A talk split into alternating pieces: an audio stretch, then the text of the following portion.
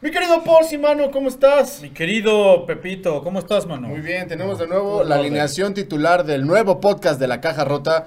A Charlie, a Plumas, a Porci. Si quieren saber el background de todos nosotros, pueden ir al podcast eh, número uno. Yo ya quiero voltear a la cámara que no hay. No hay, este... Yo pensé que había, güey. No, no hay, güey. No hay, muy Podemos Ver, eh, pueden ver el podcast número uno y enterarse de cuál es el background, cuál es el expertise de cada uno de nosotros. Pero vamos directo a lo que nos corresponde el día de hoy. A lo que nos truje Chencho. hermano, presenta las tendencias de negocios, las startups del momento y toda la data insights de los mercados actuales en el podcast de la caja rota. ¿Cuáles son los temas interesantes del día de hoy? Las tendencias de las que vamos a hablar el día de hoy son, la primera tiene que ver con inversiones en la bolsa, este nuevo mecanismo que se está poniendo de mucho de moda, los SPACs.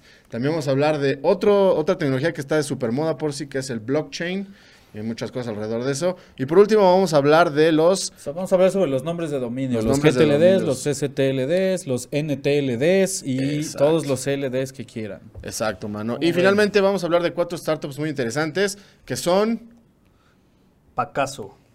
Lilium, es alemana. Pacaso. es como que no esperaba que le dijéramos. No, no, es cierto. Picasso, perdón, Pacaso.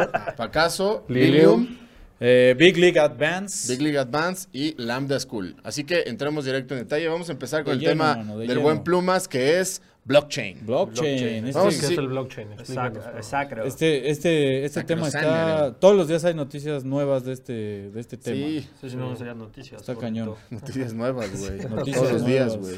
O sea, todos los días este, hay información nueva, me refiero. Sí, acaba de subir, ¿no? Bien dicho. Por lo que dijo otra vez Elon Musk, sí. Bueno, pero una cosa es el blockchain y otra cosa son las criptos. y ahorita Pollo nos va a explicar qué pedo. Obviamente la tendencia es este, pues, hablar del Bitcoin, ¿no? O sea, el Bitcoin viene, este, hay vaivenes por todo lo que dice Elon Musk y el pinche, el valor ha crecido muchísimo. Pero vamos a hablar un poquito más de la tecnología que lo respalda y por qué el valor del Bitcoin ha crecido tanto, qué, qué, qué pedo con la escasez del, del, del Bitcoin. Bueno, ya, ya, habla, habla. Entonces, este, ¿qué es el blockchain? El blockchain, tiene otras aplicaciones, ¿no? sí, claro. las criptomonedas. El blockchain es, una, es un protocolo, es una, este, pues, una bitácora en línea que este, un ledger, ¿no? Como un libro contable en todas las salidas. No, ya se murió, güey. No, es un gran guasón, el gran guasón, No, un ledger en inglés, o sea, un libro contable. Exacto. Entonces lo que dice es que cada página de este, vamos a verlo como un libro contable, cada página de, de este libro contable se, se copia en, el, en, la siguiente página, ¿no? Entonces es un nuevo bloque. Estas páginas del libro contable son los bloques, ¿no? Pero cada bloque nuevo trae la información del anterior.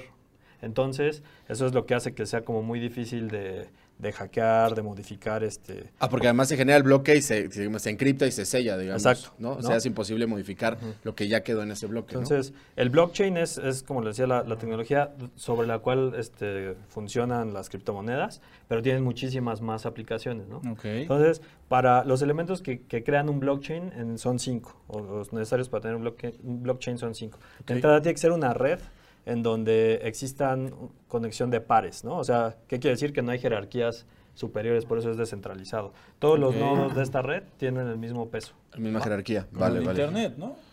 no, Internet es pero Internet, es nodos este, descentralizados. No, pero hay servidores. Está centralizado en servidores. Justamente blockchain es lo que cambia todo. Blockchain vive en cada computadora. Eso ya lo habíamos hablado, gordo. sí, pero sigues deseando que no. Vamos a hablar de Tim Berners-Lee un día y la teoría sobre el Internet descentralizado. ya está, pero digo, ya está alojado en servidores.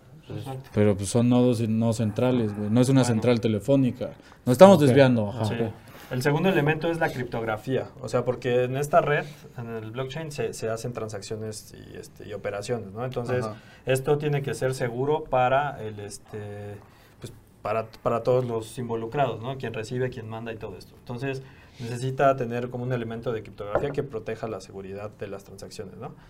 El siguiente es un algoritmo de consenso, o sea, las reglas. Rápido, en criptografía sería lo de cuando hablamos de encriptar las cosas, ¿no? Exacto. que el mensaje se encripta, pues que se codifica y que lleva algún tipo de... O sea, no es legible para... Para cualquiera, solamente quien tiene el código para decodificar. Exacto. El más importante es el algoritmo de consenso o en... Es el este tercer punto. Ajá, el, este, las reglas del juego. En el caso de, de Bitcoin, aquí ahorita vamos para allá, es un proof of work o una prueba de trabajo que ahorita lo vamos a trabajar, pero son las reglas bajo las cuales funciona la aplicación en blockchain. Sí, las reglas de negocio del pedo, ¿no? O sea, las, partes que le entran a esto tienen que estar de acuerdo con las reglas, ¿no? Porque entonces ya es un... Sí, es como funciona. Un acuerdo de voluntades. Exacto que nos lleva al cuarto, al cuarto elemento, que es este, un castigo y o una recompensa, ¿no? O sea, en el caso específico del Bitcoin, pues la recompensa como tal son las Bitcoins, La zanahoria o el palo, ¿no? Ajá, exacto. Como se dice. Sí, sí, sí. prefieres, la zanahoria o el palo? Este... Es como el dilema de Rafa. El dilema. no, tiene, no tiene una respuesta adecuada. Adecuada, exacto, exacto. Es una, una palo o la zanahoria. Este, te, te, voy a meter los, los pies en agua fría ahorita porque tienes una lesión. está haciendo calor. Sí, sí, sí, sí. Ajá. Y bueno, y el quinto elemento al final es este, el de Bruce Willis, ¿no? Es muy importante. El quinto elemento es Mila Jovovich. Mila Jovovich. es la adopción del mercado, o sea, para que se pueda usar este, la blockchain pues, eh, necesita ser adoptada por el mercado, si no pues va a ser una red entre tres personas que pues, no, no tiene sentido, ¿no? Entonces, eso es lo que hace, esa es la tecnología y el protocolo de blockchain, que como ya lo mencionamos, se puede montar cualquier otro, varias funciones, ¿no? Ahora vamos Yo a... nomás aquí agregar un poco, esto no depende de ninguna manera de, ningún gobierno central, no depende de nadie, esto es lo, lo, este, lo realmente innovador. Como el Internet. Pues no, güey. Eso es lo realmente innovador, ¿no? Sí, sí, sí. Porque, o sea, es descentralización total y transparencia total. O sea, si te vas a la legislación interna del país que quieras, hay una regulación sobre la firma electrónica, ¿no? Y entonces una firma, puedes firmar electrónicamente con tu NIP del banco, ¿no? Eso es un contrato entre el banco y tú, pero está regulado por las leyes de ese país. Claro, claro. Entonces aquí no hay eso.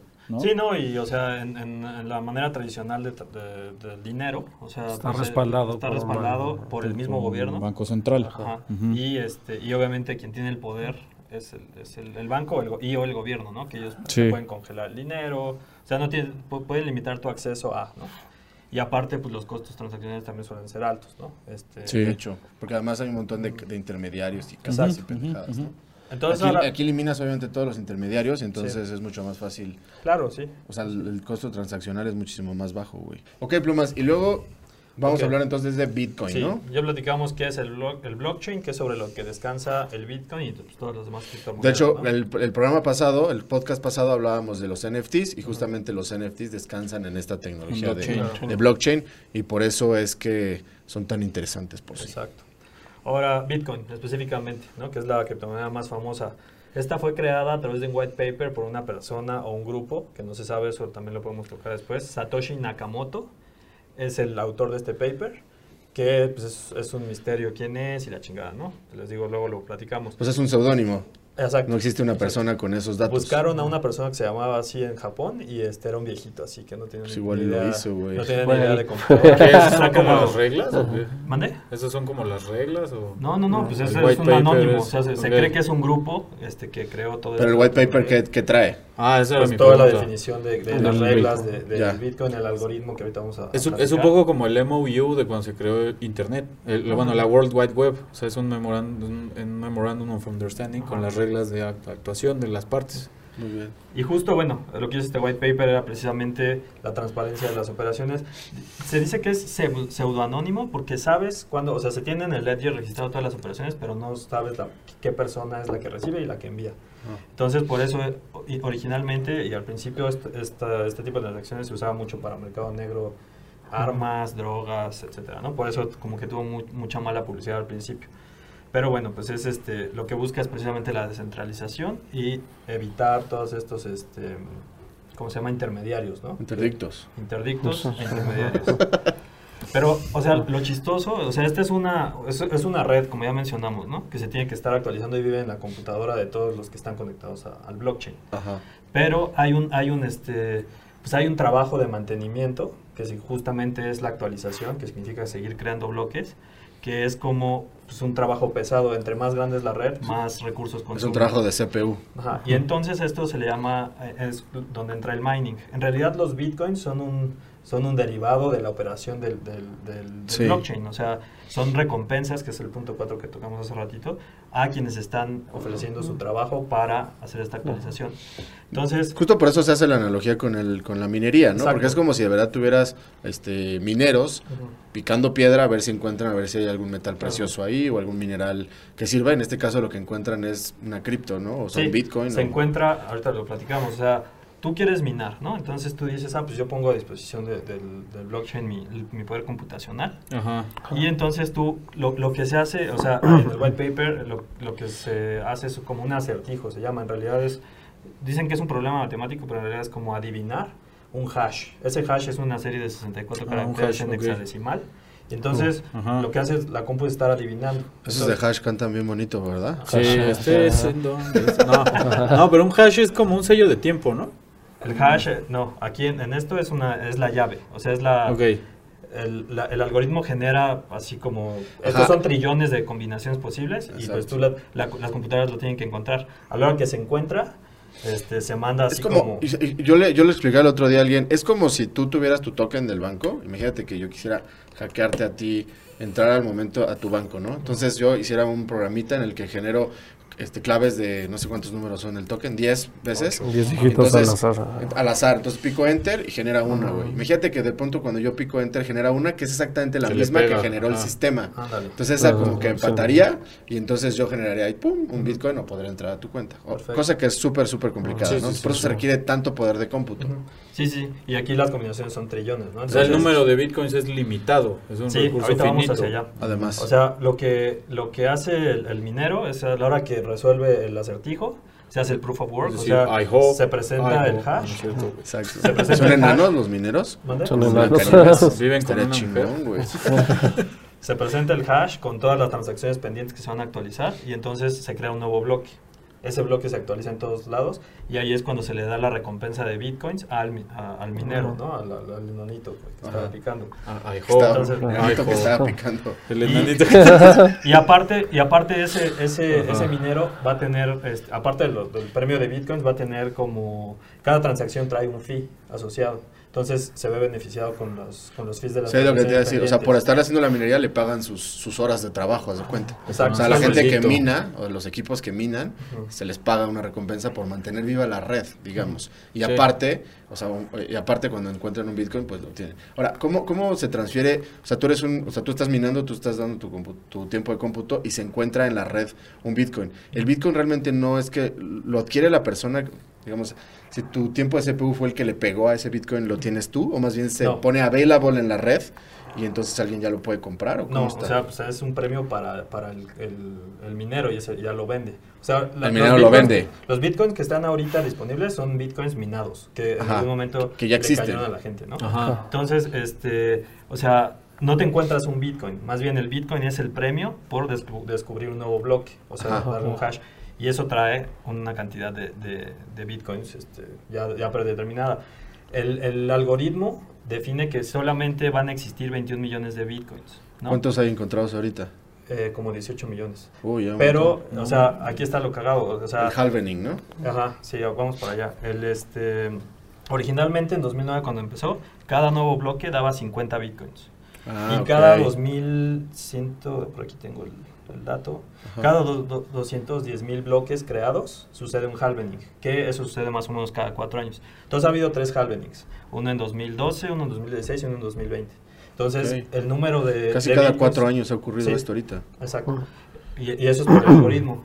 Este, y entonces el, originalmente daba 50, después daba 25, después 12.5 y ahorita da 6.75. 25. O 25 cada bloque, ¿no? Y cada bloque está como... Pero también los... dos, ah, o sea, el halving es sobre lo que da cada bloque, no sobre la cantidad disponible de bitcoins. No, el, número está limitado. O sea, los 21 millones son 21 millones, lo que te da es que te da la mitad cada vez que resuelves el acertijo. Y aparte el acertijo se va volviendo más difícil entre más poder computacional se, se dedique a, buscar, ¿sí me explico? Sí, claro. O sea, como que alguno tiene una manera de decir, ah, pues al principio había cuatro computadoras, entonces pues era fácil. Pero ahorita hay un millón de computadoras, entonces es cada vez más difícil. Eso lo hace escaso. Entonces por eso el, valor va a crecer y crece y crece. Eventualmente cuando se acaben los bitcoins, o sea, la minería, cuando ya no se encuentren más, hay de dos. O se modifica el algoritmo para que suelte más, pero eso haría que pierdan valor.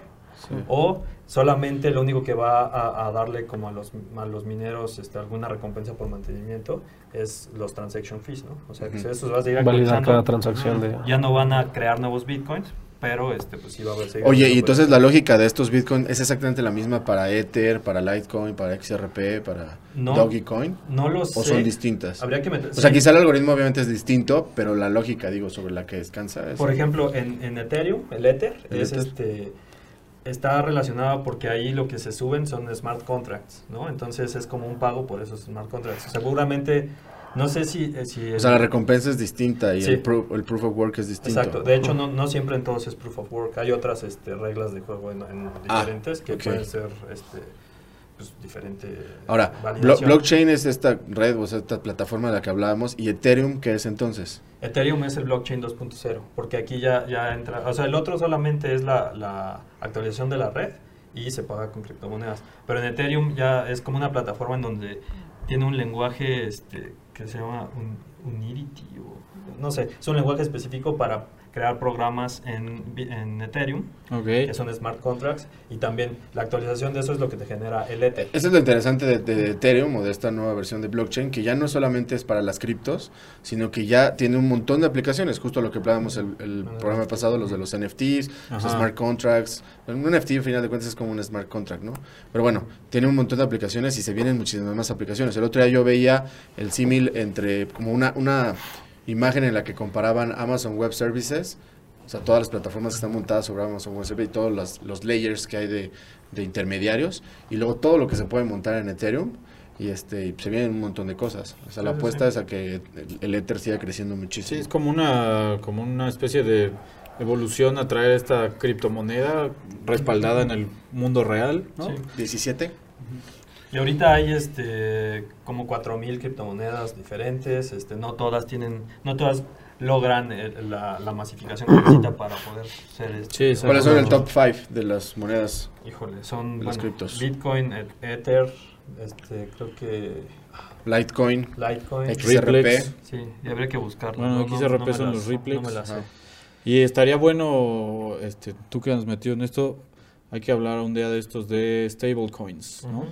Vamos a invitar a nuestros amigos. Nuestros amigos. Este, que se dedican al tema de stablecoins o de otro Johnny Austin. ¿Traes algún tema más para darle Solo una pregunta, una pregunta, a la mesa. Tú no, porque ya estás viendo la respuesta. ¿Cuál fue la primera operación que se hizo con, con bitcoins? Una operación a corazón abierto, yo tenía enterado. Sí. no, ¿cuál fue? Este, una operación secreta. ¿Qué creen que se compró? ¿Qué creen que se compró? Se compró un Tesla, nada, eso es apenas lo que Eso apenas acaba de ser se posible. Compró... Fue en 2009. Fue en 2009, güey. Un, un este... Comida, fue comida. ¿Neta? Ajá. ¿Qué? Dos pizzas, ¿por cuántos bitcoins? Por un bitcoin. Tres bitcoins. Diez mil bitcoins. No, no mames. Mamón. Sé que esas pizzas ahorita valen cientos de mil. Pero seguramente las, no sé si las, los güeyes de las pizzas retuvieron los bitcoins. No, pues obviamente no. no. 10 mil bitcoins, güey. 10 mil bitcoins. Ahorita serían 10 mil millones de pesos. Sí, porque bitcoin está arriba de los mil. Y fue un güey que se llamaba, que firmó así Laszlo, hizo como una publicación y dijo, a quien me traiga dos pizzas ahorita, no sé qué, le doy 10 mil bitcoins. Que, no mames. Laszlo Losla, güey. Lalo, güey, se pasó de lanza. No, es que buen dato. Y ya, y pues para cerrar, oportunidades de mercado que se pueden identificar de todo esto, pues obviamente, este crear una nueva criptomoneda debe ser todo un tema. Se sigue haciendo. Vamos a sacar la este, criptomoneda de la caja rota. La caja rota, los porcicoins. Obvio. Los porcicoins. Los, porcicoins o los manocoins, güey. Interdict güey. No, pero bueno, fuera de crear una nueva moneda, pues hay muchísimas oportunidades en, inversión de, este, de, estas madres, en minar. Sí. Igual no se tienen que ¿Tienes bitcoins? ¿Tienes este yo tengo, yo tengo Ether y Riplex. ¿Tu mano? No, nada. ¿Tu mano? Nada, Yo tengo Litecoin, Ether y Bitcoin, mano. Vamos a ver Los Riplex están buenos como para jugar en así, no, no en corto está mal dicho, o sea, como para hacer este para invertir en para invertir corto en corto plazo. Muy bien. Va, seguimos con el siguiente tema, mi querido Porci, vamos a hablar ahora de este rollo que se llama los SPACs. Entonces les voy a decir una pregunta ya que ya que por si ya que Plumas está con este tema de las preguntas. está diciendo Porci a cada rato. Es que yo digo Porci todo el tiempo, güey. Entonces sí le dice Porci a todo. El otro día que fui a jugar fútbol con Charlie, güey, le decían Jocheca y yo le le decían Hoch y yo le decía Porci. Jorch. Jorch. Saludos no, a, a ver, ¿qué tienen en común? Eh, una taza de café, nada, no es cierto. ¿Qué tienen en común Shaquille O'Neal, Shaquille O'Neal, Serena Williams y Scott Kelly, un ex astronauta. Mano. ¿Qué tienen Son gringos. Que le metieron lana a WeWork. No, que todos tienen un SPAC. Bueno, les voy a platicar este, este rollo de volada. Mira, eh, está el proceso común de cotizar en bolsa que todos conocemos, o bueno, muchos conocemos que se llama el, tener una IPO. la, inicial, pública inicial. La Initial Public Offering. Este, resulta que este es un proceso bastante largo, puede durar entre uno y dos años para que una empresa que quiere cotizar en bolsa logre, ¿no? Desde que empieza hasta que realmente sus acciones están listas en la bolsa, Para, para, para, venderse al mercado. Este, entonces hay un nuevo instrumento, bueno, ya tiene un tiempo, pero se puso de moda desde 2019 y 2020, estuvo durísimo, que se llaman los SPAC, Special Purpose Acquisition Company.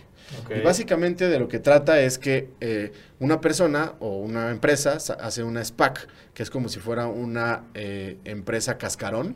Es una empresa que no realmente todavía no opera nada, es, cascarón, y pasa por un proceso especial con, eh, con el SEC, ¿no? Con el Securities, con la Securities, con la SEC, la Securities Exchange Commission en Estados Unidos, para poder subir a la bolsa y cotizar en bolsa. Entonces es una empresa que es nada más un cascarón de empresa que todavía no tiene realmente actividades, pero que puede empezar a cotizar en bolsa ya. ¿Y esa empresa tiene el capital o cómo está?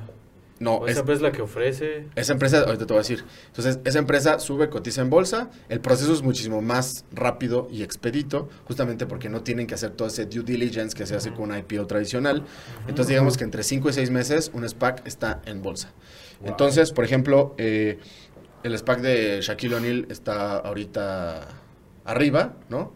Y justamente en el newsletter decíamos que iba a ¿Con quién iba a ser el...? con WeWork. Con WeWork. Con Este, que WeWork iba a entrar a la bolsa, pero no a través de un IPO, sino a través de un, de un SPAC, justamente con el SPAC de Shaquille O'Neal. Entonces, lo que sucede es esto.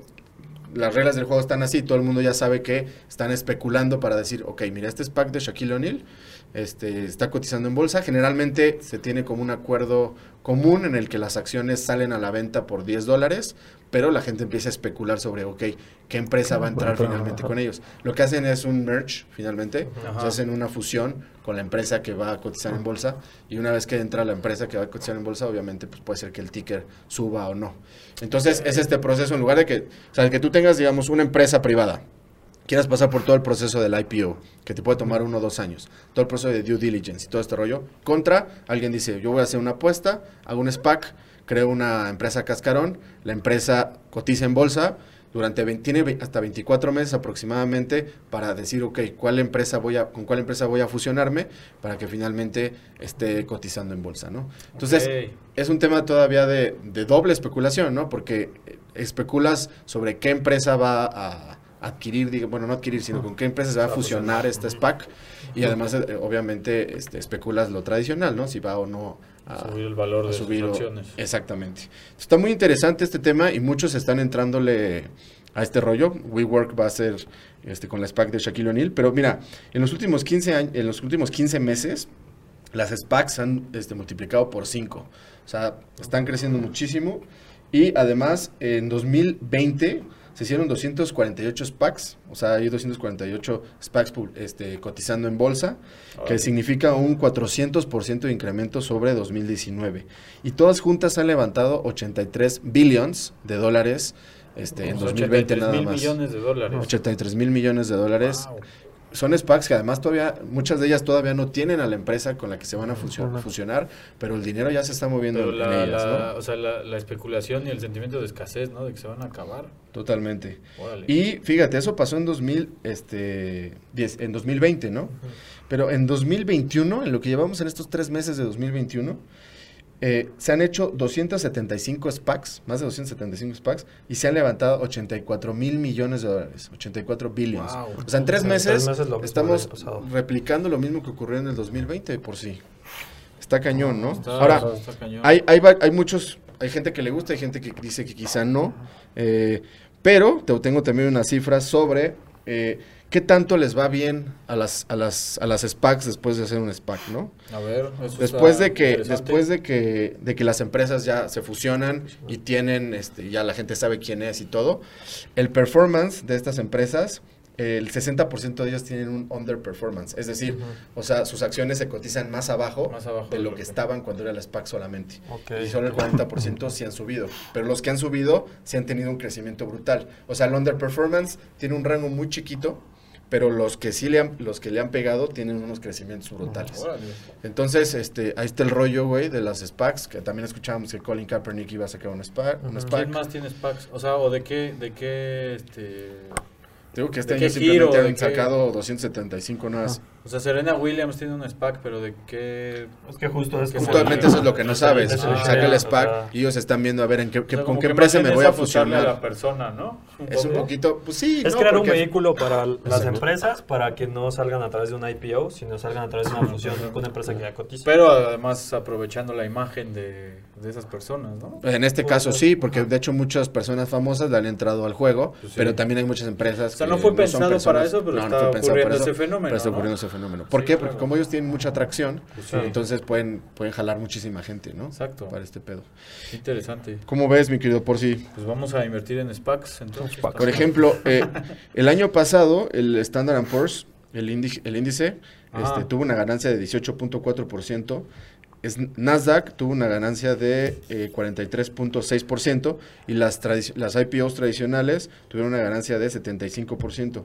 En cambio, las SPACs tienen un retorno de 22%. O sea, a final de cuentas, estos instrumentos también tienen un nivel de incertidumbre todavía más alto, ¿no? Claro, y justo porque no pasa la empresa por el due diligence, ¿no? O sea, porque ya o sea, sí, hay un proceso, hay un proceso de due diligence, pero ya con la SPAC, no, con, el, no, con, el, Sí, que no es lo mismo auditar una empresa de cierto tamaño que una empresa que es un cascarón. Que de hecho el, el caso de WeWork pues fue así, ¿no? O sea, ellos estaban programados a sacar una IPO en 2019 y estaban valuados en 47, 47 billones. Y, se salió el escándalo del, del CEO y todo este pedo. Y ahorita lo van a hacer a través de un SPAC, pero con un valor de 10 o 9 billones, ¿no? Ajá. Porque obviamente, digo, es un caso particular porque pues se expuso todo el pedo. Pues justamente, pero estuvo bien porque este proceso de IPO fue el que desnudó lo que estaba pasando justamente con WeWork.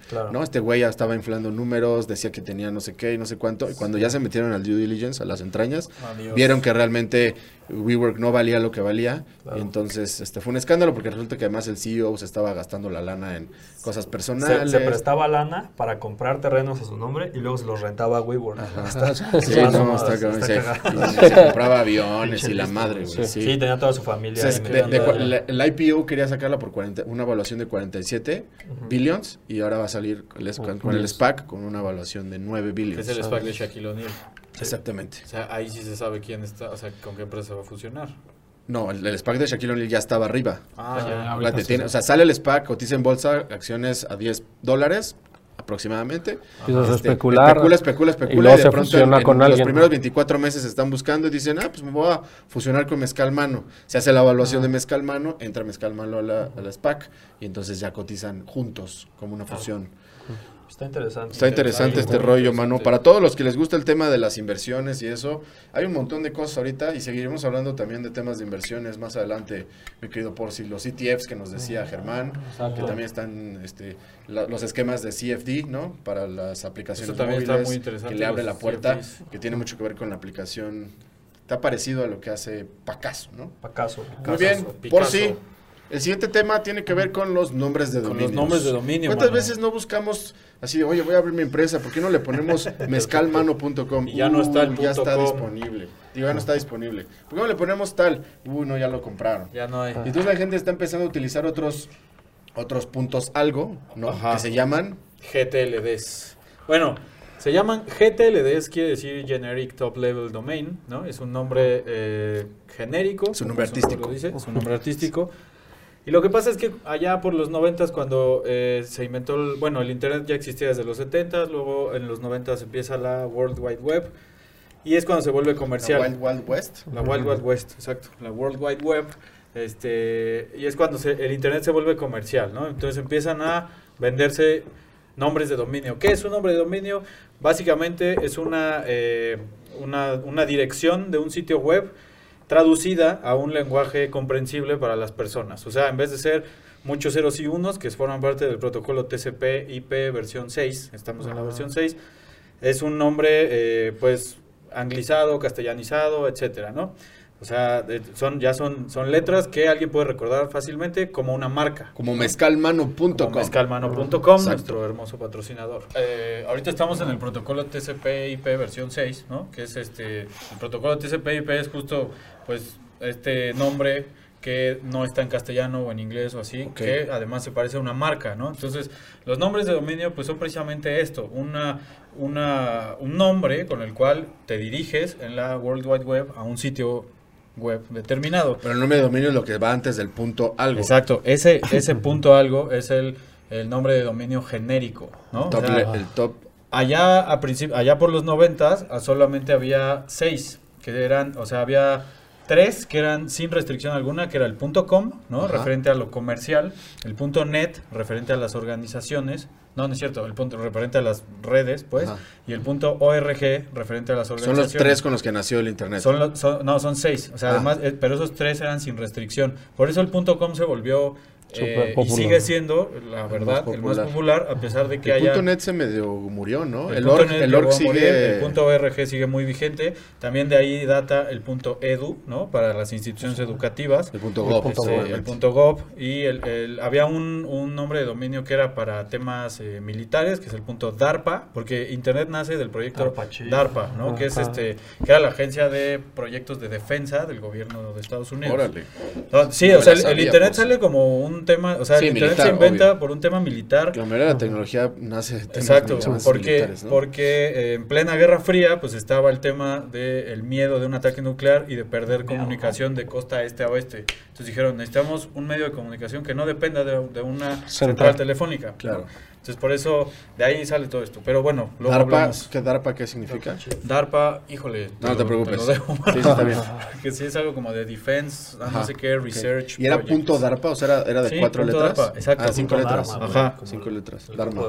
Pero, ya por el. Eh, o sea, estuvimos así. Eh, y, bueno, los protocolos TCP/IP, digo, vamos en la versión 6, pero hasta la versión 5, digamos que como que los las combinaciones, pues, de ceros y unos y así se, se acabaron. Entonces dijeron, tenemos que hacer un protocolo lo nuevo. Y entonces en el 2017 dijeron, ahí van un chorro de nuevos GTLDs, que ya no es nada más, o sea, el .com, sino que empezaron a este, a, abrir eh, nombres de dominio para eh, sectores especializados. Como el punto XYZ. Como el punto XYZ, como el punto abogado, como el punto law, como el punto lawyer, como el punto arc de architecture.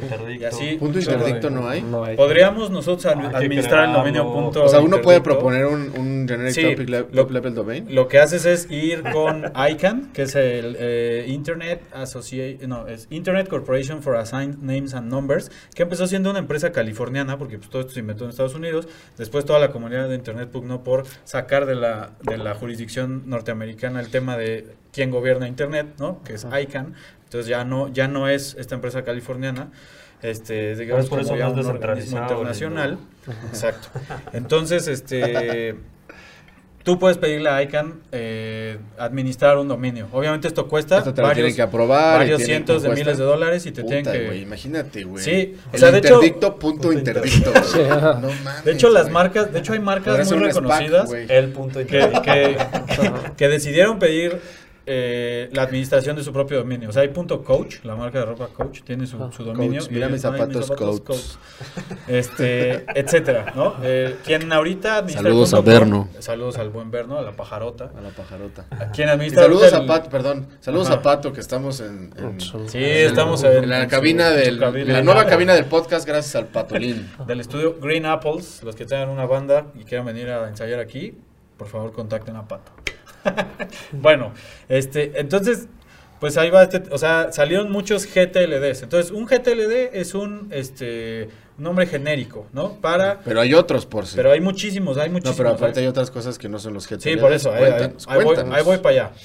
Entonces, este, ya quedamos. Hay muchos GTLDs que salieron a partir del 2017. Se empezaron a, vender muchos. Y de hecho aquí hay un tema de especulación también muy interesante que ahorita vamos para allá. Sí, también los dominios son un tema de inversión. Hay portafolios de dominios que pues cuesta mucho mantenerlos, pero le puedes pegar a, uno y, Yo acabo de escuchar a un güey que salió en este con estos cuates de, de My First Million Podcast que compró varias palabras muy al principio, así este como palabras, cortas en el idioma inglés. Entonces tenía el voice, voice.com y voice en todas sus versiones. Y el cabrón lo vendió así como en 35 millones de dólares. Sí, no, y el, el, dominio más caro vendido todavía sigue siendo sex.com. Ese dominio lo compró un australiano cuando empezó el internet ah. comercial. Dijo, ah, yo quiero el dominio sex.com, lo voy a tener ahí guardado. Y obviamente... ¿Quién se los compró? pues la industria pornográfica. La Pero industria del ahorita si tú buscas sex.com, ¿a poco existe esa madre? No lo sé. Que ni es popular, ¿no? ¿Qué pasa? O sea, cuando escuchas eh, madres así... No, me refiero... Yo nunca he escuchado como sex, entra a sex.com para cualquier cosa. Ha de, ser, ha de redirigir a algo más, no lo sé, ¿no? O sea, nosotros no vemos esas madres, entonces... Sí. Este, no sabemos de ese tema. sabemos de SPACs, sabemos de blockchain, güey. el tipo de contenido que consumimos. Pero si, este, se, si este se vendió en, como en treinta y tantos, me parece que este estuvo cercano a los mil millones de dólares. Órale. Sí, güey. Bueno, entonces el otro día el buen Charlie nos platicaba de una startup cuyo website era un nombre de dominio que terminaba en punto .ia, ¿no? Y entonces decíamos, ay, ¿qué es eso? Pues es... Eh, Yo decía... Ahí, ahí perdón, perdón. Artificial, intelligence. Resulta que hay otra, otro rubro de los, de los, de los TLD, de los Top Level Domain, que son los CCTL, CCTLD, Country Code Top Level Domain, que de acuerdo a una norma eh, ISO, ¿no? A nivel mundial, está un güey. no, es una ISO, una, International Standards Organization, una, un, el ISO 9000 algo, no sé. Este, entonces ellos pusieron los nombres de los, o sea, cada territorio geográfico, país o, o simplemente un territorio, le asignaron dos letras. Como el tema de las yatas, ¿no? Para todo lo de la aviación. La yata, sí, es la que le asigna los prefijos, bueno, los eh, acrónimos a los aeropuertos, el MEX. Ah, dale. Bueno, este, las aerolíneas. así como la yata... Este, también las empresas de delivery trabajan mucho con el tema de yatas para el momento de mandar todo ese pedo. Pues a los países se les asignaron dos letras, ¿no? Entonces sabemos, empezaron los dominios eh, territoriales. Sabemos que México es el MX este, Colombia es el punto .co, que se usa de hecho para temas eh, de corporation, por ejemplo. Sí. de hecho tú te metes a, ver la página de punto .co y cero te habla de Colombia. Sí, no, habla así como si fuera, contrata tu punto .co para no sé qué. Supongo que la gente de Colombia dijeron, pues aquí se ve una oportunidad de negocio porque co Exacto. con company. Ahora, eh, aquí como aquí lo que sucede es que el territorio tiene la, como que lleva mano en administrar su, su, su, dominio, ¿no? Entonces, por ejemplo, hay, hay datos este, interesantes o hay, hay este, pues hay medio chistosones. Por ejemplo, el TV, el .tv, que es, podríamos, podríamos pensar que es televisión, es el, el dominio territorial de Tuvalu, que son unas islas. ¿Tuvalu? Sí, de Tuvalu. Entonces, el dominio territorial de Tuvalu está eh, administrado por VeriSign, que es el mismo que, que administra el .com.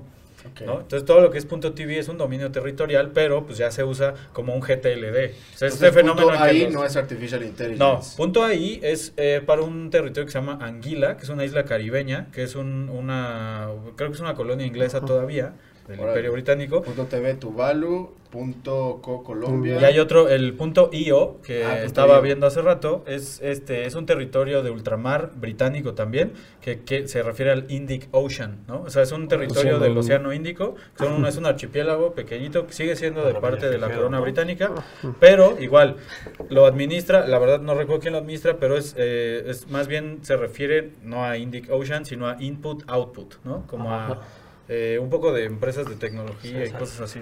Está cool. Y aparte de los STLDs, ¿hay otros? Aparte de los STLDs, es como una, más bien es algo tendencial, ¿no? Que a los nuevos, que les digo, como a, punto architecture, punto design, punto law, punto lawyer, punto soccer, punto coach, son los NTLD, que son los New Top Level Domains. Okay. ¿no? Es como toda esta eh, tendencia. Se espera, o sea, en el 2017 fue cuando salieron muchísimos. Eh, cada la renovación del TCP/IP. Mm, la verdad no lo sé, pero hay dominios que todavía no salen al mercado que tú te puedes como formar en la fila para comprarlos, ¿no? O sea, no sé, Pedro punto algo más, Pepito. Pepito. Pedro punto Pepito, por ejemplo, ¿no? Y, hablaba de un tema de especulación en este en esta onda de los nombres de dominio porque justo lo que decías, o sea, hay gente que se dedica a comprarlos y a tenerlos. Y esto, o sea, no hay ninguna restricción para comprar un dominio siempre y cuando esté libre. Y tampoco estás obligado a usarlo como una marca. Entonces hay un tema ahí muy interesante entre marcas y nombres de dominio y, eh, controversial, ¿no? Porque hay personas que se dedican a secuestrar marcas, que eso sí está mal, que hay un proceso para revertir esto, que luego vamos a hablar de eso, el UDRP Pero eh, eh, para el tema de especulación, o sea, tú puedes agarrar un dominio que va a salir apenas y dices, ah, pues me voy a comprar un portafolio de dominios de 200 palabras genéricas, esperando que sea algo popular después, ¿no? Y algo que vayan y te compren. Compromiso por si el próximo podcast hablamos de marcas, ¿va? Sí, claro, claro. Porque resulta que, mole, para que, porque resulta que en las marcas no es como los dominios que puedes comprar una y no usarla y tenerla y después Sí, no, es, es completamente... si no la usas, papá, bye. Pero, esta similitud comercial, ya nada más para cerrar, esta similitud en el comercio en que una marca y un nombre de dominio terminan siendo lo mismo y, lo abismalmente distinto que son en la práctica, en lo jurídico, entonces genera una serie de, broncas que es muy interesante analizar aquí, esta controversia entre marca, nombre de dominio muy interesante. Vamos a hablar interesante y además muy importante, o sea, ahí se ve como el valor que tienen las marcas, ¿no? Los nombres de, las empresas y todas estas cosas. Por algo la gente termina pagando 35 millones de dólares por palabras así. Por su presencia en internet. El güey este que compró, el, güey este que vendió este, el voice.com, decía, a ver, güey, hacía un cálculo rápido que ahorita no me va a salir así de volada, pero es como, ¿cuántas personas hablan inglés en el mundo? Tantas, güey. Tantos billions, ¿no? Este, ¿Cuántos eh, años tardas en aprender a hablar inglés? O sea, ya hay una inversión ahí de gente que habla inglés, que tú tengas una palabra en inglés fácil de corta y que no esté como alterada ni nada, pues es este cuánto dinero no te está ahorrando, ¿no? Exacto. Pero bueno, para la gente que le gusta invertir en cosas distintas a las empresas o la bolsa. Sí, que no es eh, pues un este tema, de bursátil puede ser, ¿no? De pegarle algún dominio y que dentro de cinco años sea un trend y lo, puedas vender en una buena y no y no y no tiene que ser un, una incluso una marca porque obviamente registrar una marca de mala fe eso sí está mal pero hay muchos casos muy interesantes. Por ejemplo, un cuate de Monterrey registró CoachellaTicketsForSale.com. Entonces los, los organizadores del festival Coachella le dijeron, oye, güey, pues este, esta marca es mía, no sé qué.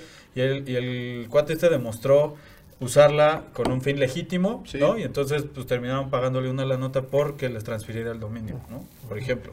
Y él sí vendía boletos y todo porque la reventa en Estados Unidos es legal. Es legal, sí, correcto. Entonces ese, ese, es un tema, por ejemplo, y eso pasa mucho, ¿no? Muy bien. Muy bien. ¿Tienes algún dominio, mano? ¿Cuántos dominios tienes en tu poder? Ya no muchos. Tengo este, cervezalosmanos.com, .xyz, .beer, Lindo. Yo tengo varios, Tengo Woke, tengo Antitaproom, tengo Coffee Tea, tengo este, La Caja Rota, Hojarota. Tenemos La Ostra. Tenemos varios, sí, sí, sí, sí, pero ninguno como inversión por el momento. No, digo, son los negocios que hay, pero... Pues, Muy bien. Estas son las tres tendencias que, de las que hablamos el día de hoy. Vamos a darle la ronda de volada a las startups que están interesantísimas también. Y vamos a empezar ahora por el último. No, por el interdicto. Ok. ¿Qué pasó? que, ha estado muy callado el día de hoy. La startup de lo que les voy a platicar se llama Lilium. Lilium. Ajá. Y es, ¿qué, qué, top level domain tiene? No sé si tenga, un, no sé, si tenga un website. Vamos a buscarla. Platícanos si yo la busco. Esta empresa lo que hace es, está desarrollando un taxi aéreo. Taxi driver. un taxi aéreo. Eléctrico. Lilium.com. Lilium Air Mobility. Es un EVTOL. Es un aéreo eléctrico. Electric. no piloteado por una persona, ¿o sí? Eh, sí. Okay. VTOL es eh, Vertical Takeoff and Landing, o sea, no necesita una pista, de despegue y aterrizaje vertical. Ajá. Es como una especie de coche volador. Mira, rápido, mira, Lilium.com dice, Lilium is developing sustainable high-speed air mobility through its electric vertical takeoff. Y es, es, alemana, la tirada de esta empresa es en 2025 ofrecer viajes eh, regionales entre una ciudad y otra. ¿Cuántas personas en uno de estos? ya tenían un prototipo de cinco personas que ya lo probaron, tenía 36 propulsores. Y ahorita están trabajando en, no necesitas una pista, despega. Pista de despegue como helicóptero. Están trabajando en un prototipo de 7 pasajeros y que volaría más o menos a 10.000 pies a una velocidad alrededor de 175 millas. ¿Cuánto vuela un avión comercial?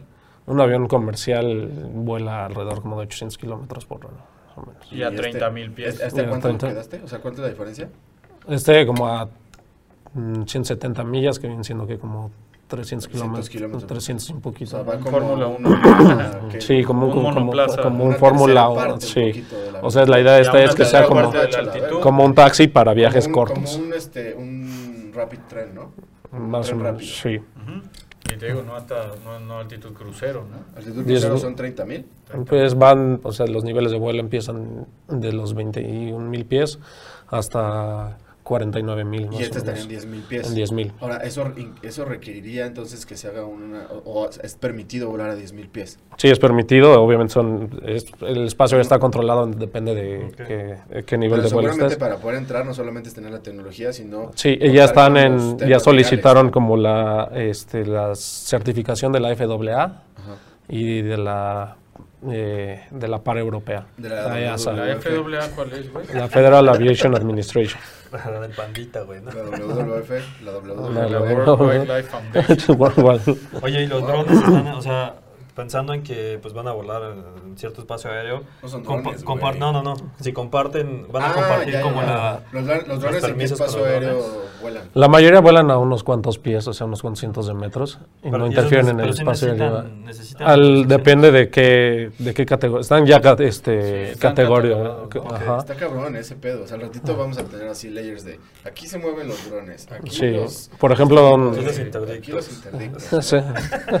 Así está ahorita espacio esta es como un pastel así de varias capas y de pues, hay diferentes reglas de vuelo. Es algo bastante extenso. y ahí, el espacio aéreo controlado no llega hasta el suelo. En, en el aeropuerto sí, entonces por ejemplo no puedes volar ningún dron en cierto radio alrededor de los aeropuertos. Hay drones que son mucho más grandes, como los que usan para tomas de televisión y así, que necesitas que un piloto, alguien con licencia de piloto aviador, es el que lo tiene que operar. Y bueno, además esta empresa eh, va, se va a hacer pública a través de un SPAC. ¿Neta? Ahí está, las SPACs es que está ahorita, cabrón. Que se llama Quell Acquisition. ¿Cómo se llama, perdón? Kell Acquisition. La SPAC. La SPAC. Y el, que está atrás es un ex ejecutivo de la General Motors. Es el que SPAC. Se van a fusionar. Una SPAC en la bolsa gringa. Sí, va a cotizar en Nasdaq. Nasdaq. Y bueno, ahorita está valuada en 3.3 mil millones. ¿Hacen otra cosa o, le están apostando nada más? No, le están apostando a eso. Está, cabrón. Y, y esperan recibir alrededor de 830 millones. Levantar 830 millones de dólares. Con la fusión. Qué chingón. Muy bien, güey. Para que vean, acá se enteran del mero contenido más chingón y las, las startups más interesantes, las tendencias más chingonas. Vamos a la que sigue, ahora sí, mi querido Porci. Mano, yo traigo. Lilium fue. Big League, Big League Advance. Big League Advance, está padrísimo. BLA Baseball. Bueno, empezó como eh, un tema del béisbol. Resulta que un ex eh, liga mayorista, ¿no? Un, un, pitcher de relevo que tuvo pues, una participación en las grandes ligas bastante breve este, se trata de Michael Schumer. Michael Schumer estuvo en las, no, estuvo en las estuvo en las grandes ligas, en los Phillies y luego en los Blue Jays y luego estuvo en las ligas menores. Y en las ligas menores eh, por en varios años se dio cuenta como que pues todos estos güeyes eh, les cuesta mucho trabajo llegar a las ligas mayores, etcétera, etcétera. Entonces esta, esta startup se trata de una plataforma en la que la persona común, ustedes o yo, podemos invertir en talento. En deportistas. En deportistas de ligas menores. Y cómo funciona es, yo pongo una lana por tal chavo que es este shortstop, ¿no? Y si llega a las ligas mayores, entonces tengo derecho a acceder a un, porcentaje, de, su salario, ya de ligas mayores, que no es poco no es poca lana, ¿no? Alguien que no juega y que vale madre ha de ganar medio millón de dólares al año. Y aquí sí es como el chiste de Polo Polo, ¿no? O sea, pagas por Adela y luego... No, pero no, no, no, no, no, pero ellos, ellos no, pero lo que voy a es que para los chavos que están, muchos chavos que tienen mucho talento tienen que abandonar el deporte justamente porque no tienen los medios financieros para poder dar el salto a las grandes ligas, o al, deporte profesional. Entonces, esto les permite empezar a hacer, este, empezar a cashear, ¿no? Empezar a tener dinero upfront, Antes. empezar a tener una mejor calidad de vida que les permita dedicarse y enfocarse muchísimo más al deporte este, ¿Por qué? Porque, digamos, a, los mejores, a los talentos más importantes, pues los, digamos, los beca una universidad, pero pues eso les paga los estudios y lo que sea. Pero luego muchas veces es que son chavos que tienen muchas carencias económicas y este vehículo les permite ir haciendo dinero y después compartir un poquito, ¿no? Exactamente. En, NFL no hay, ¿verdad? No, estaba viendo eh, su website, es un .com, ¿no? Es este, bigleagueadvance.com. Eh, están incursionando en el básquetbol y en el golf. porque el, golf, a diferencia de México, que es un deporte bastante pues, elitista y reservado a personas con un poder adquisitivo alto, Estados Unidos es eh, pues, para todo el mundo. Entonces hay muchos igual beisbolistas y hay muchos pues, chavillos que juegan golf y que quieren jugar golf. de, hecho, te iba a decir por qué también. Hay dos temas asociados a eso. El primero es el béisbol es un deporte en el que las estadísticas individuales sí tienen muchísimo más peso. O sea, no dependes tanto. O sea, si yo lanzo un buen pase y mi estadística es buena, pero el otro güey no lo cacha, en el americano, es, ese es un riesgo, güey. En el béisbol es casi casi es tú contra el pitcher o tú como pitcher contra el bateador. O tú como shortstop o, cuántas Entonces, exacto, güey. Entonces, la estadística individual es muy pesada en el béisbol. No, y además tienes una muestra muchísimo más grande. Tienes 180 juegos, ¿no? Sí, y, y en segundo lugar es el tema de las lesiones. El béisbol es un deporte con menor, menor índice de lesiones que el americano, por ejemplo. Entonces, apostarle a un chavo que en su primer año se lesiona y luego puede dejar de jugar, hay un riesgo más alto. Entonces, le están entrando deportes en donde hay menor riesgo de lesiones y hay mayor eh, la importancia de las estadísticas individuales tienen un peso más. Sí, yo iba a agregar una tercera. Este, también ah, históricamente eh, la NCCAA, que es la... La colegial básquetbol. no, bueno, pero es la colegial de, de, todo. ¿no? la, de jugadores de americanos. Siempre tenido, de deportistas colegiales. Pero siempre ha tenido muchos pedos porque el fútbol colegial, el fútbol americano colegial deja muchísima lana, pero hay un pedo con los jugadores que no pueden recibir dinero. Entonces, eso pasa también en la serie de bowlers. No, y eso hay una también debe ser un tema de Disney Plus, que es una historia real de un chavo que jugaba para los Oklahoma Sooners. Sí. sí son, no, para Oklahoma University o algo así, los, los que son naranjas, güey. Este, es una historia real, está en Disney Plus, se llama Safety, la película, y es justo, este chavo tiene un pedo de que las familias, o sea, no tiene mamá, no tiene nada, pero juega bien cabrón y quieren que se quede en el equipo, y las familias le quieren donar este lana para que no deje la universidad, además de la beca que tiene, porque no tiene para vivir, ¿no? Entonces no, casi casi llegan estos güeyes de la NCAA y no le pueden dar ni un ride porque de, neta, ¿eh? Ni un ride de la universidad a su casa porque se porque podría entenderse que le están pagando por jugar. Pues tú, viste, Bowlers, ¿no? La serie está, está muy buena, esta está en HBO Go. Sale La Roca, pues lo de menos, pues, pero es sobre el americano y tocan temas de la NFL, pero también del fútbol americano colegial y también es el mismo problema. Y, seguramente será un tema este pues, que choca, ¿no? Esta madre no está, es, es innovadora, el, el que personas este, inviertan a través de una plataforma en ti. Entonces también eso a ver qué pedo, cómo lo regulan o qué. Sí, de hecho, bueno, esta, esta startup nació en el 2016, tuvo buenos años, obviamente el 2020 estuvo parada por el COVID, eh, pero estaba leyendo... startups, ¿no? Sí, va, paradas. Pues estaba leyendo que eh, su ticket promedio de inversión en sus primeros tres años sí fue como de unos 350 mil dólares, O sea, la gente le metía fuerte al talento, ¿no? Porque, otra vez, o sea, alguien que la haga en grandes ligas ya sabemos, niveles altísimos, pues gana muchísimo dinero. Pero alguien así mediano gana unos 5 millones al año, güey. Muy bien, por sí. Y la que sigue se llama Lambda School. ¿Quién ha escuchado hablar de Lambda School? No, mano. ¿no? Pues es un fenómeno que está ahorita fuertísimo en Estados Unidos. Resulta que es como, no sé si es la primera o no, pero es una escuela que en lugar de que tú tengas que pagar por estudiar, no tienes que pagar nada por estudiar. Entonces, ¿cómo funciona o cómo está? la UNAM, ah. Sí, no, pero estos cuates. El poli, la UAM, o sea, aquí hay varios. Sí, es cierto, güey. No voy a decir, yo soy innovadores más tiempo que estos cazadores, güey. Y, no solo. La autónoma de la Ciudad de México. Sí, estos güeyes están enfocados en developers y data scientists. O sea, todo el tema de data analytics, big data, data science, data engineering y eso. Y desarrolladores, este, programadores, ¿no? Entonces, pero el, entonces el chiste aquí es que tú puedes entrar estudiar, firmas un, acuerdo con ellos, o sea, firmas un contrato, y tú lo más les vas a pagar una vez que tú generes ingresos. Entonces, de inicio puedes aprender y todo, pero no tienes que pagar tuition upfront, sino que lo vas a hacer después. Y cuando pagas, vas a pagar el 17% de tu income durante dos años, al momento en el que estés generando un income, o sea, ingresos anuales por 50 mil dólares. Si tú todavía no ganas 50 mil dólares anuales por lo menos, todavía no les vas a pagar pero tú te puedes seguir entrenando. Entonces, la idea, estos güeyes lo que hacen es capacitan, digamos, a la gente y luego se convierten en unas extensiones que les van generando revenue, ¿no? Este, exacto. Eh, Lambda School. Te va, Lambda School, ajá, Lambda como la letra griega. Griega, ok. Este, y los pagos se pueden acabar al momento en el que tú alcances a pagar 30 mil dólares. Ah, porque qué tal que tienes un, este, un sueldazo. un sueldazo de 120 mil dólares y terminas pagándolo antes de los dos años o durante dos años. Incluso si no llegas a pagar los 30 mil dólares durante dos años, pues entonces cualquier cosa que llegue primero, dos años o 30 mil dólares. Y vas entregando aproximadamente el 17% de tu sueldo hasta que logres juntar los 50 mil dólares. 600 mil pesos, yo creo que o sea, todas las escuelas privadas de México son más caras que eso, ¿no? Ya en total, pues. Sí, pero estos cuates tienen una tasa de retorno realmente muy corta. O sea, hacen una inversión, te entrenan, además te entrenan en seis. Yo veía casos, porque ponen aquí muchos, este, ellos en su página tienen muchos como casos de éxito de gente que estuvieron seis meses, un año, y de pronto ya son programadores de muchísimas cosas así super pro, porque además tienen un muy buen nivel. Entonces también ya se están como destacando. Ya, hablar de que vengo de Lambda School es como, ah, tienen un nivel de cierto grado. Entonces, este, se colocan muy fácil en el mercado laboral. Está todo conectado, todo el pipeline está conectado y pues tiene una maquinita que les está generando flujo increíble. Cabrón. Entonces el fenómeno Lambda School incluso se está se está analizando y se está pensando para otras industrias, otro tipo de negocios. Lambda School? Ahora te digo, mi querido Porci. Lambda School se fundó en, en, en, en, San Francisco, California. sigue siendo empresa privada.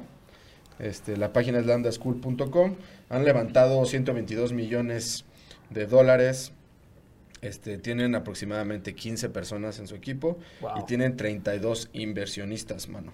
Pero el año en el que se fundó, ahora te lo digo, es... Déjame ver, no lo sé, Posi. No, no te preocupes. Pensé que lo tenía aquí en mis datos, pero no. no, no Fíjate que la... ah, sí. el pie de esa manera. no, no, no, no hay pedo. Digo, les platicamos lo que sabemos y todo eso, pero, este, pues hay información de ellos desde el 2015, mano. No sé si, este, desde 2015 empezaron, pero cuando ya pegaron duro fue en 2017. Ok. Sí, por sí. ¿Qué tal?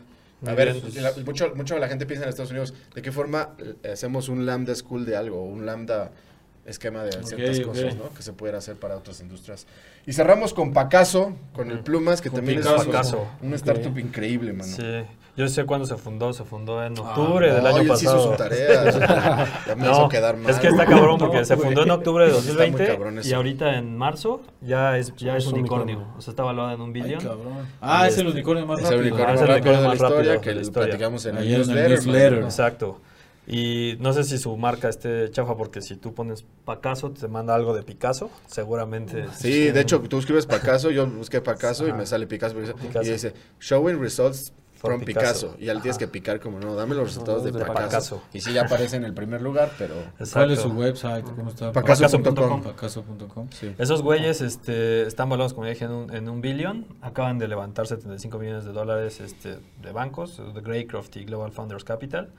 Son este, apenas tienen 100, 100 clientes y el modelo de negocio está chingón porque es así como un tipo de competencia a los tiempos compartidos, este, pero para que seas propietario de una casa. Entonces, haz de cuenta, ahorita están enfocados en, zonas, solo en Estados Unidos, pero en zonas como vacacionales, Tajo, este, Napa, o sea, lugares en donde las familias suelen comprar como una casa de descanso.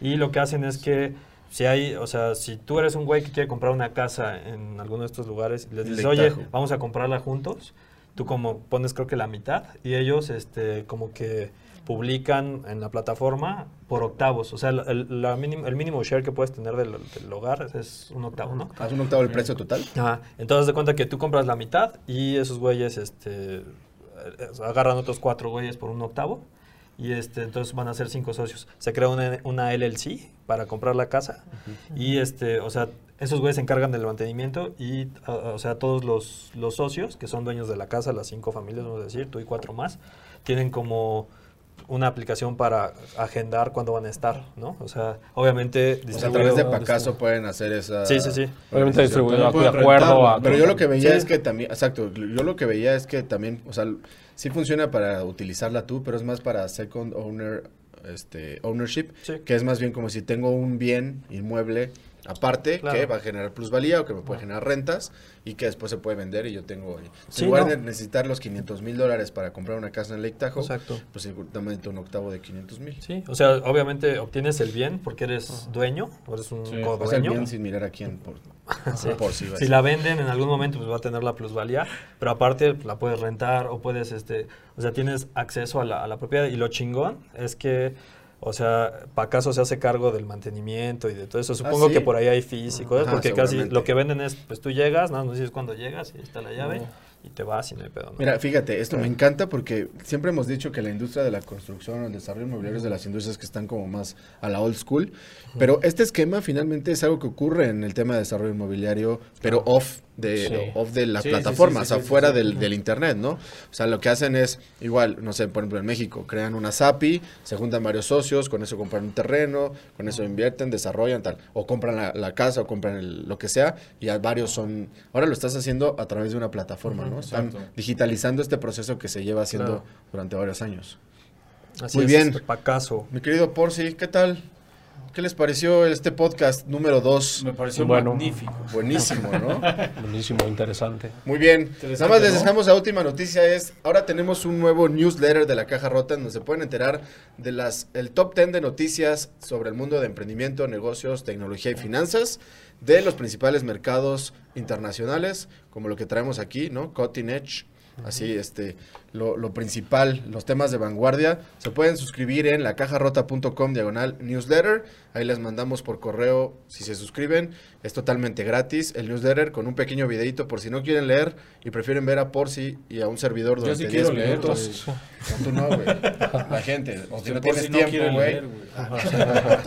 este, o si vas en tu carro, pues te, te avientas los 10 minutitos con la explicación de las newsletters. Ahí hablábamos de, de Pacaso, hablábamos de WeWork, de hablábamos de lo que pasó en el canal de Suez. Canal de Suez hablábamos del, del, este, del, primer tweet este, de los hermanos Wright, que van a volar en Marte. ¿Cómo se llama? La, y vamos a tener una columna. Wright Flyer, One. Y una columna con invitados y miembros de la caja rota también. Esta primera columna habla sobre burbujas y valores. Es decir, todas estas burbujas que se han generado a lo largo del tiempo. Por Ernestín. La burbuja de las criptos, etcétera. y eh, muchos de los emprendedores también de la caja rota van a estar como colaboradores invitados para pequeñas columnas que pueden leer en una sentada. Una sentada. Muchas gracias por escucharnos de nuevo y nos vemos en la próxima, mi querido Sale, mano. Nos vemos. Querido.